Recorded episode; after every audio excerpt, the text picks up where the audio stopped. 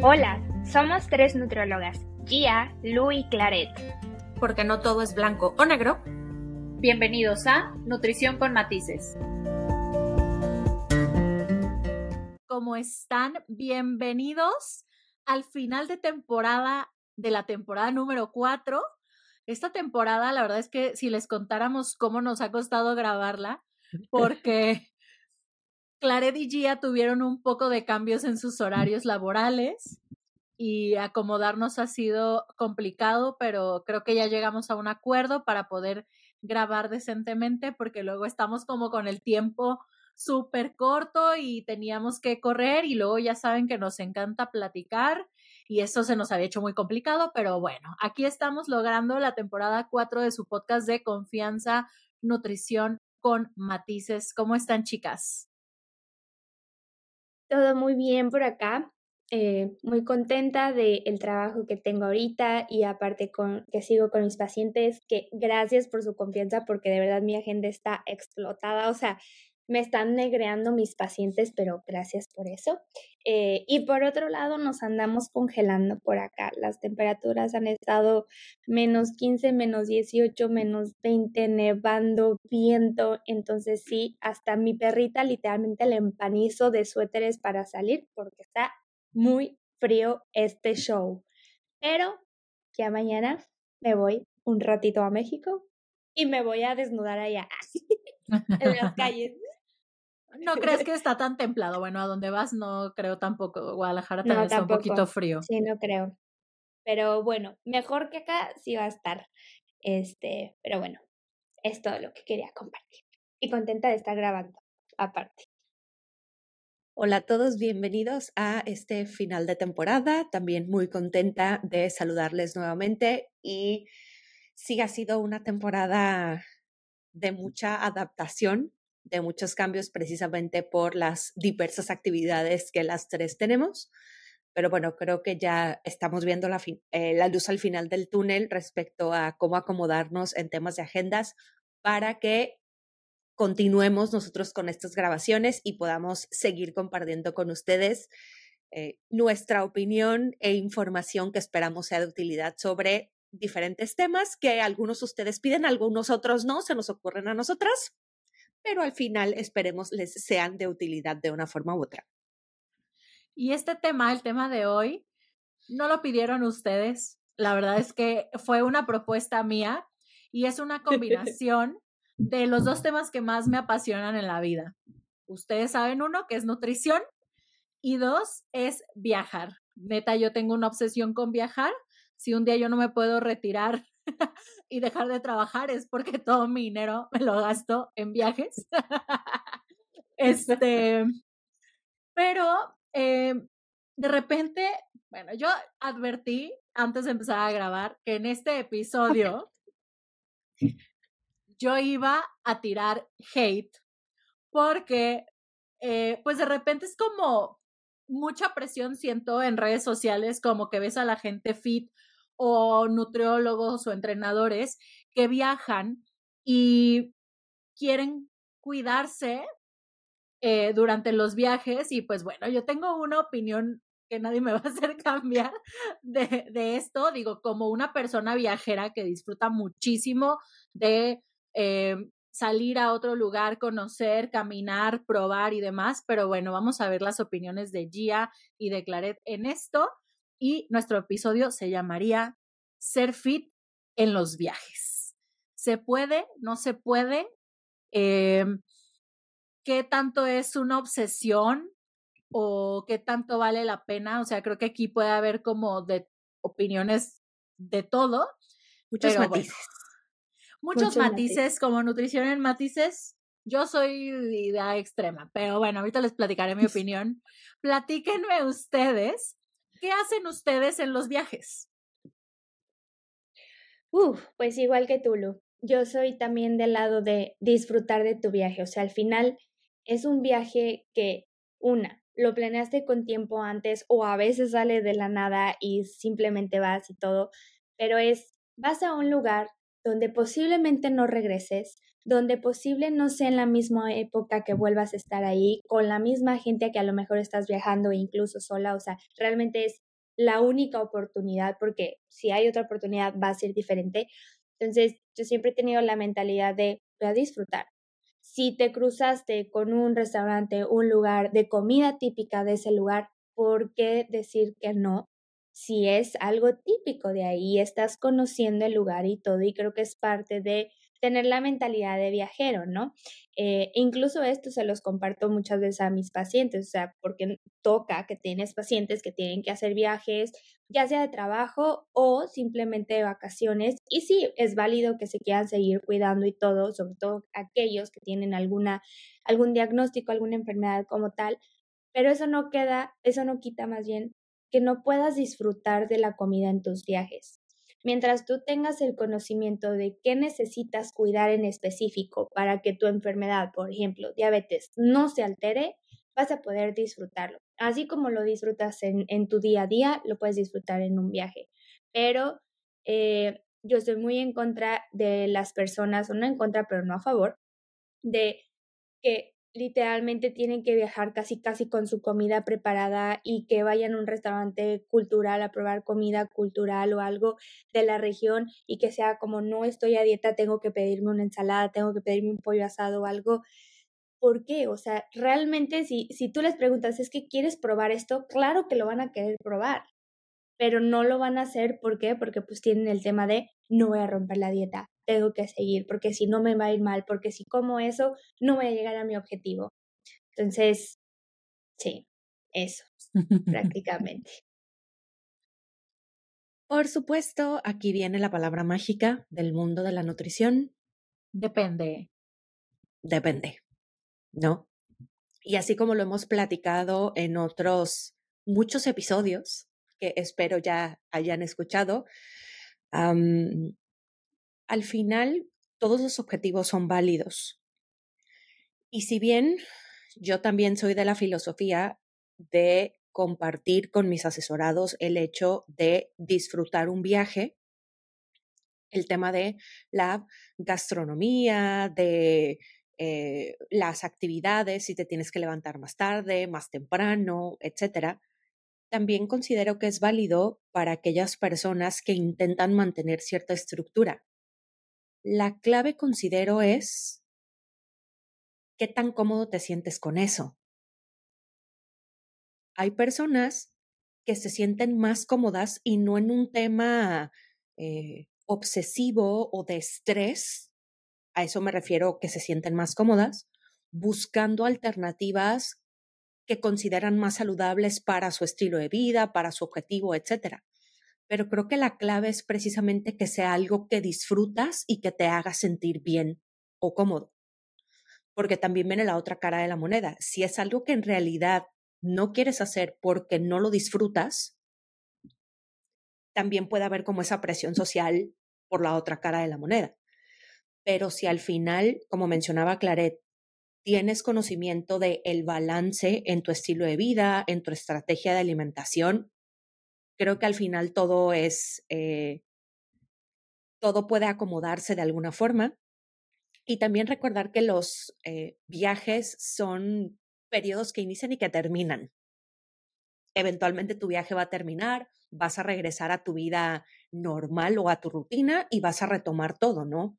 tu entrenamiento, tu alimentación, y si bien pudieran presentarse algunos cambios en tu masa corporal o en tu composición corporal, realmente la mayoría de los viajes no duran lo suficiente como para tener cambios que digas, oh por Dios, soy otra persona desde la perspectiva de la composición corporal o física, ¿no?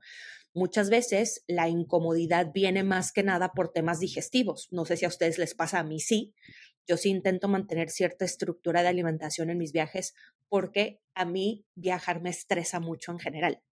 Entonces, eso afecta mucho mi sueño y mi proceso digestivo. Entonces, si yo no intento mantener cierto balance en mis platillos en el día a día, no hallo la puerta. Entonces viene la contraparte. No termino disfrutando mi viaje porque estas alteraciones digestivas, de descanso y demás no me permiten estar al 100% presente. Entonces, creo que en contextos de ese tipo, o si es algo que tú disfrutas y que te hace sentir más cómodo, es válido. Si es algo que te estresa más, como mencionaba que de, si lo quiero comer, pero no lo debo comer por esta situación, creo que ahí sí sería importante replantear nuestros paradigmas nutricionales y eh, replantear estrategias. Y bueno, es que va a depender, ¿no? Yo también he tenido, por ejemplo, tengo muchos pacientes que corren maratón y van a otros países a correr el maratón. Obviamente ahí tenemos que cuidar lo que se come, al menos previamente al evento, por el tema digestivo, por el tema de rendimiento. Yo refiriéndome a viajes de vacaciones, eh, creo que hay viajes también que se prestan a cuidar ciertas cosas.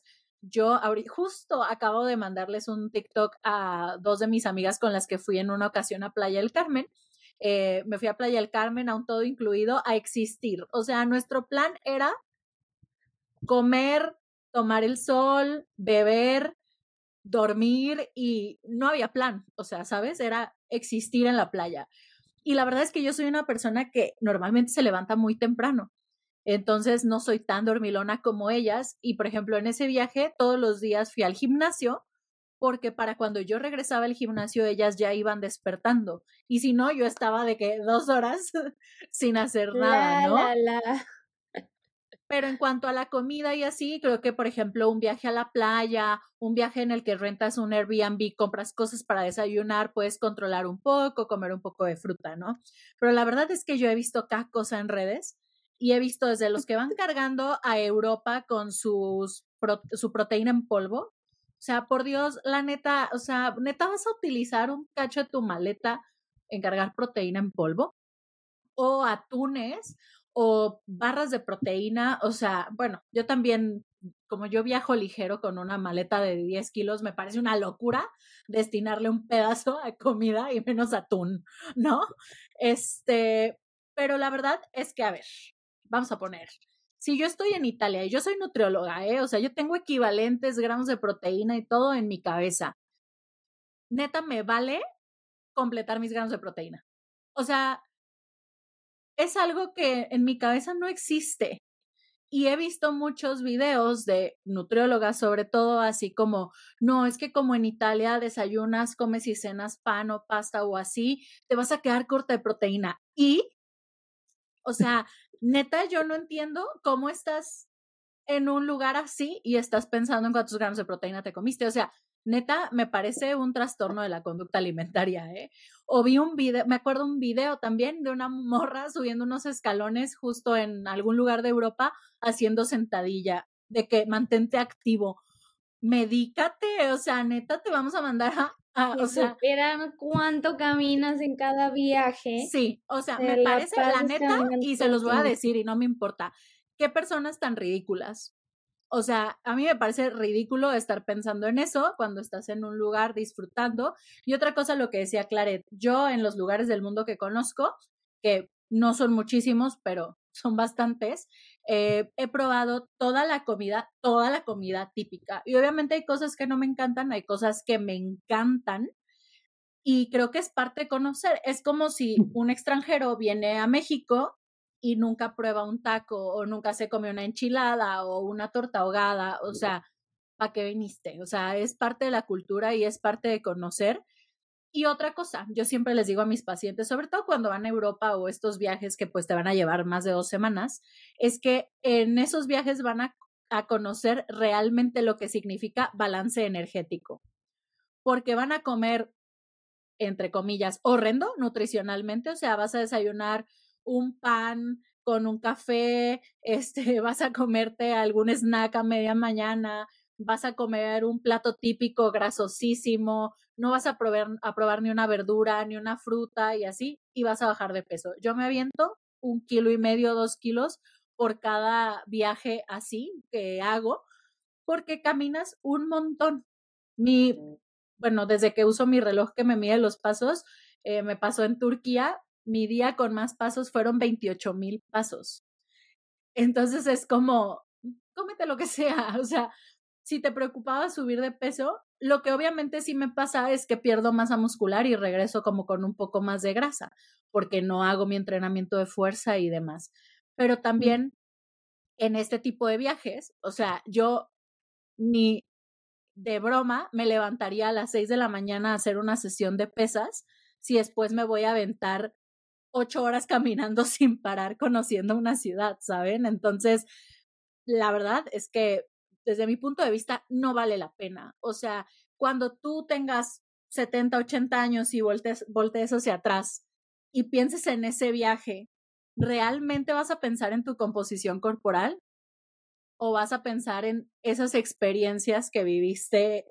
Y yo con mis pacientes hoy, mira, van a ir a Europa y yo, vas a ir a París, te voy a mandar a este restaurante en Roma. En Roma está mi restaurante favorito de la vida, que cerraron muchísimo tiempo por la pandemia y cuando lo volvieron a abrir yo fui la más feliz. En Ámsterdam los mando a comer el pay de manzana más delicioso del mundo y ahí les hago toda una lista porque realmente a mí me parece que vivir una ciudad o un país desde la comida es una cosa increíble y va a haber comida que no es tu favorita, pero también eh, depende a dónde viajes. Ya los quiero ver comprarse un durazno de 5 euros en Europa para ver cuánta fruta quieren comer. o sea, una copa de vino de un, un, euro con 50 o un durazno de 5 euros. Díganme ustedes qué van a elegir, ¿no? Entonces también es esto, que cuando viajas a lugares diferentes, uno, creo que valoras muchísimo lo que tenemos en México en cuestión de alimentos naturales, frutas, verduras y demás. Y ustedes lo ven en Estados Unidos. Eh, me acuerdo un capítulo que yo llegué comiéndome un mango y Claret de que ¡El mango! Sigo sufriendo el mango. Entonces, pues te das cuenta de que pues la alimentación es totalmente diferente y que muchas veces como estos alimentos son eh, de otros países, pues son carísimos. Y llegas a unos lugares, por ejemplo, yo el año pasado fui a Marruecos, que comen muy saludable. De hecho, en los restaurantes te dicen así que sopa, plato fuerte y postre. ¿Y saben cuál es el postre? Melón. Sandía. Melón. Melón y uvas. Dátiles. Y es riquísimo también, ¿sabes? Y aprendes de los patrones de alimentación de ellos también. Yo les decía de que no tienes un pastel. un ah, chocolatito por ahí. La, la, fruta es como nuestro postre. Y dices, oh, qué cool, ¿no? Podría adoptar eso a mi estilo de vida. Pero definitivamente, les digo, creo que hay viajes en los que se puede. Si estás aquí dentro de México, pues una frutita, meter algo de verduras por la cuestión digestiva y así. Pero realmente, yo creo que hay lugares en los que es prácticamente imposible. Y les digo, aún yo teniendo el cerebro de nutrióloga, la cuestión que menos me importa en la vida mientras estoy viajando es cuántos gramos de proteína llevo. Sí, creo que todo, todo lo que dices me hace mucho sentido y también lo que dijo Gia. O sea, al final, creo que un punto muy importante y lo comentó Gia es el tema de si te estresa tanto, algo, te, algo está pasando. O sea, si realmente es una frustración, un estrés totalmente negativo, incluso en tu día a día, ¿no? El hecho de estar llevando o mejorando tu alimentación, llevar la dieta o algo, es un tema súper frustrante. Realmente no es por ahí el camino, algo se tiene que mejorar y obviamente detona mucho más cuando es un viaje, ¿no? Y al final, eh, totalmente de acuerdo con lo que, elegiste, lo que dijiste, Lu. El tema de conocer la gastronomía, la cultura, los ingredientes por la región en donde vas, Creo que es eso, eso es algo increíble, porque al final es parte del concepto de lo que es la alimentación. La alimentación es el tema de la región, o se escoge alimentos de la región, de tu cultura, de, de tus gustos, tus preferencias, etcétera.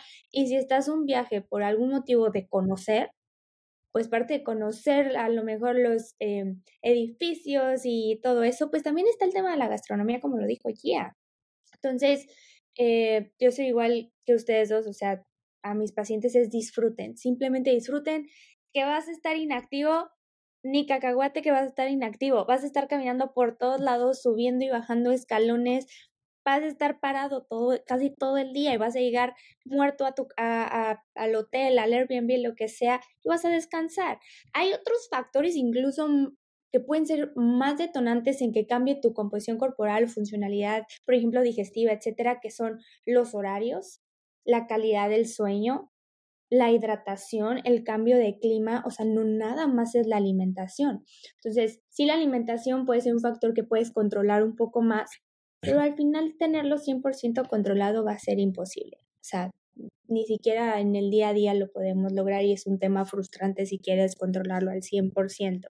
Entonces, yo lo único que sí comparto eh, y que va un poco ligado a lo que comentó Gia con su digestión es persona que tenga diabetes, hipertensión, temas gastrointestinales, que sabe que se estriñe o que le da gastritis o lo que sea, siempre les he dicho a mis pacientes y les digo a ustedes, a los que me están escuchando, nos están escuchando, es Ve tus, ve a los lugares como si fuera una batalla. Lleva lo necesario para prevenir que te alteres así o que tengas síntomas eh, o signos o lo que sea de malestar y que eso justamente como lo decía Gia provoque que no disfrutes donde estés. Entonces, si tú sabes que cada vez que viajas hay un estreñimiento o que de plano no va a haber verduras o lo que sea, hay, hay formas de ayudarte para eh, que tu cuerpo no detone en eso, ¿no? Un suplemento que sea de fibra, ¿ok? No vas a comer verduras, etcétera, siempre te estriñes. La fibra tiene que ser tu mejor amigo. No tienes que modificar nada, otra, otra cosa en tu alimentación, pero estás previniendo el hecho de estar con malestares todo el tiempo para que sigas disfrutando. Entonces, creo que ese es el punto importante, conocerse uno mismo en temas de funcionalidad corporal en general cuando estemos viajando y prevenir ante ello para seguir disfrutando y comer lo que sea necesario para conocer más de dónde estás, en el lugar que estás viajando. Y bueno, para cerrar en mi caso, eh, retomando lo que mencionaba Lucía respecto a, veo a X persona mencionando tal cosa, Recordemos que lo que vemos en redes sociales, lo que vemos publicado es o una fantasía o es una realidad a medias o parcial. Muchas veces es porque se está buscando promocionar algún producto, porque se está buscando promocionar algún servicio, o es algo que muchas veces se hace dirigido a la población eh, con la que trabaja quien recomienda tal situación, ¿no? Y también considerar que para todo hay público. Habrá personas que, de nuevo, como mencionaba anteriormente, se sienten más cómodas teniendo o cuidando ciertos aspectos, pero si no es tu caso, recuerda de nuevo que el viaje es algo que va a terminar eventualmente, vas a regresar a tu rutina y, como mencionaba Claret, si no hay algún contexto clínico importante que necesites estar monitoreando durante tu viaje. Disfrútalo, vas a regresar eventualmente a tu alimentación, a tu rutina, a tu entrenamiento y chan, chan. todo se va a recuperar, ¿no? No te estreses más de lo que realmente necesitas. La vida ya es mucho más estresante por muchas otras cosas. Así que ve a tu viaje y disfrútalo ya regresarás a la normalidad, entre comillas. Y recuerden que al final lo que va a tener efecto es lo que haces la mayor parte del tiempo. Si viajaste tres semanas de 52, ¿tiene el año? de 52 semanas, va a ganar lo que haces la mayor parte del tiempo. A mí, claro que me cuesta trabajo regresar, el, en, el, en el entrenamiento lo siento bastante. Yo también soy una persona súper delicada del estómago, pero realmente a veces no tengo nada que hacer más que llevarme mis múltiples medicamentos para ir solucionando lo que se va presentando. Pero. El el omeprazol, el aro, todo. No sé qué. Pero bueno, lo que les decía, piensen en un futuro, ¿qué vas a recordar de ese viaje? Todo lo que te limitaste de comida por tener cierta composición corporal, en caso de que sea composición corporal. Obviamente, pues si es una cuestión de salud, que te va a desequilibrar demasiado o vas a un evento deportivo en el cual necesitas estar de cierta forma, obviamente ahí es otro tema, ¿no? Pero pues creo que yo la verdad es que les digo, como una persona viajera que ama gastarse todo su dinero en esto, eh, lo último que pienso es cómo regresé, si me cerraba el pantalón o si me habían bajado las piernas, o sea, yo me acuerdo de lo que visité, lo que comí, con quién compartí, lo nuevo que aprendí y dentro de lo nuevo que aprendí entra también la comida. De hecho, muchas veces cuando regreso de viaje empiezo a incorporar ciertas recetas que probé hasta en mis planes de alimentación y eso la neta es súper, súper padre, súper enriquecedor Les digo, habrá viajes en los que se preste para seguir un poco más el plan de alimentación o si eres una persona que viaja mucho por trabajo, pues ahí vas a tener que aprender a equilibrar porque es una parte de tu día a día. Pero si hablamos de vacaciones en periodos cortos o a lo mejor un periodo largo al año, no pasa nada, regresas, vuelves a la normalidad y pues creo que sin obsesionarse y valorando lo que realmente es importante, si es que no vives de el físico y de tu deporte y demás, ¿no? Si eres una persona que simplemente le gusta eh, estar sano, verse de cierta forma, hacer ejercicio, no pasa nada. Digo, también es válido ir a hacer ejercicio si quieren. Yo personalmente en muchos viajes no lo hago porque terminaría triplemente destruida de lo que acabo después de caminar millones de pasos, pero sí. Y pues eso, ¿no? Las redes sociales te muestran una parte, pero la verdad es que desde mi punto de vista como nutrióloga, creadora de contenido y demás, me parece súper irresponsable también estar fomentando estas conductas de obsesión en redes. ¿Quieren agregar algo más? Vayan a disfrutar. Se vale despejarse y no pensar en nada cuando estás de vacaciones. Qué antojo de buscar un vuelito el día de hoy, pero bueno, tenemos muchas deudas. Tenemos muchas deudas que pagar en este año, entonces nos vamos a ir a trabajar. Muchísimas gracias por escucharnos en esta temporada número 4. Muchísimas gracias por acompañarnos ya en este episodio número 40. No sé cómo se nos ha ocurrido tanto de qué hablar. Les agradecemos muchísimo por compartirnos en redes, por escucharnos, por sus comentarios. Platíquenos sus platillos favoritos del mundo, qué hacen ustedes cuando viajan, nos encanta leerlos y recuerden que aquí hashtag su podcast de confianza. Nos vemos en la temporada número 5. Bye bye. Bye. Gracias.